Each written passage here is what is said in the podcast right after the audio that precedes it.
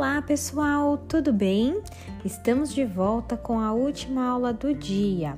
E veja, esta aula é assíncrona, significa que vocês estão recebendo uma atividade para fazer fora do Zoom, mas que deve ser feita, ok?